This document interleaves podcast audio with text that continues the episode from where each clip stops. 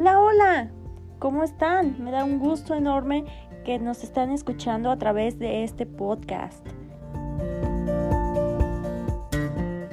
Desde que el hombre existe, ha tenido la necesidad intrínseca de comunicarse. Ok, me van a decir, oye, pero es que tú me estás hablando de hace años. Yo quiero saber cómo es que las tecnologías de la información pues han evolucionado a nuestros tiempos. Bueno, pues espérense, o sea, todo tiene ahí su, su hilo y pues es muy importante que yo les vaya diciendo qué pasó, y para que ustedes digan, ah, ok, o sea, fue toda una evolución, porque no todo nace así como un Big Bang. Entonces, yo les estoy hablando, les estoy hablando de cinco mil años antes de Cristo, imagínense, las tablas de piedra que se construyeron, este, con unos jeroglíficos, eran pesadas, eran muy laboriosas. Después, unos 1500 años antes de Cristo, se, se hizo el pergamino, lo que permitió que la escritura fuera ya un poco más fluida y pues todo fuera más sencillo. Y pues como a mí me gusta mucho esa historia, les voy a seguir platicando.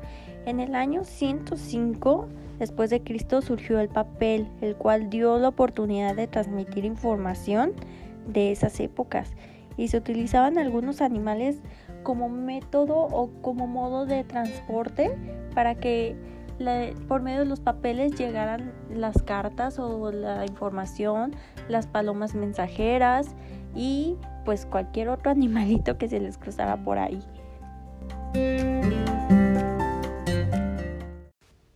Pero pues se imaginarán lo lento que era todo este el trayecto y pues lo cansado también para los animales el cargar carretas pesadas y que aún así no bastaba para todas las cartas o todos los, los papeles que querían enviar de un lado a otro.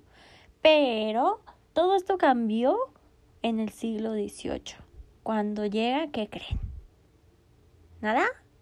Ok, llegó la revolución industrial.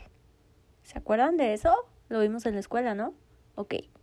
Bueno, pues con la invención del ferrocarril, de la calculadora, de la máquina de escribir y de muchas otras cosas que la verdad hicieron una vida grandiosa en esa época. Entonces, cuando creían que no iba a llegar nada más novedoso, más importante para aquella época, en 1880 bueno, ya, ya en ese entonces ya tenían luz, ya tenían otras cositas, pues entonces sí, ya descubrieron las ondas. Entonces, ¿qué se imaginan que pasó con las ondas?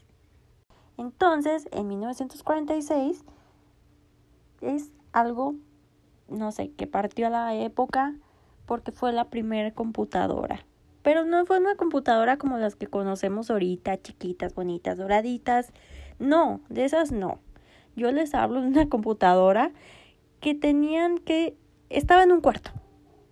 Así se lo resumo. Estaba en un cuarto de tan grande que era y pues era complicado porque mm, era muy grande y, y, pues no había movilidad, no su era como un monstruo.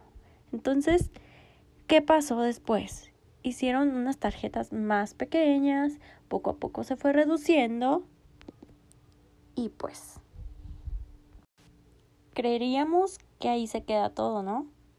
Pero no, ahora resulta que esa computadora más pequeñita, porque ya no era la gigante, la Godzilla, ya esa computadora que tú tenías en tu casa se puede comunicar con una computadora de alguien más. Eso pasó en el año 1968.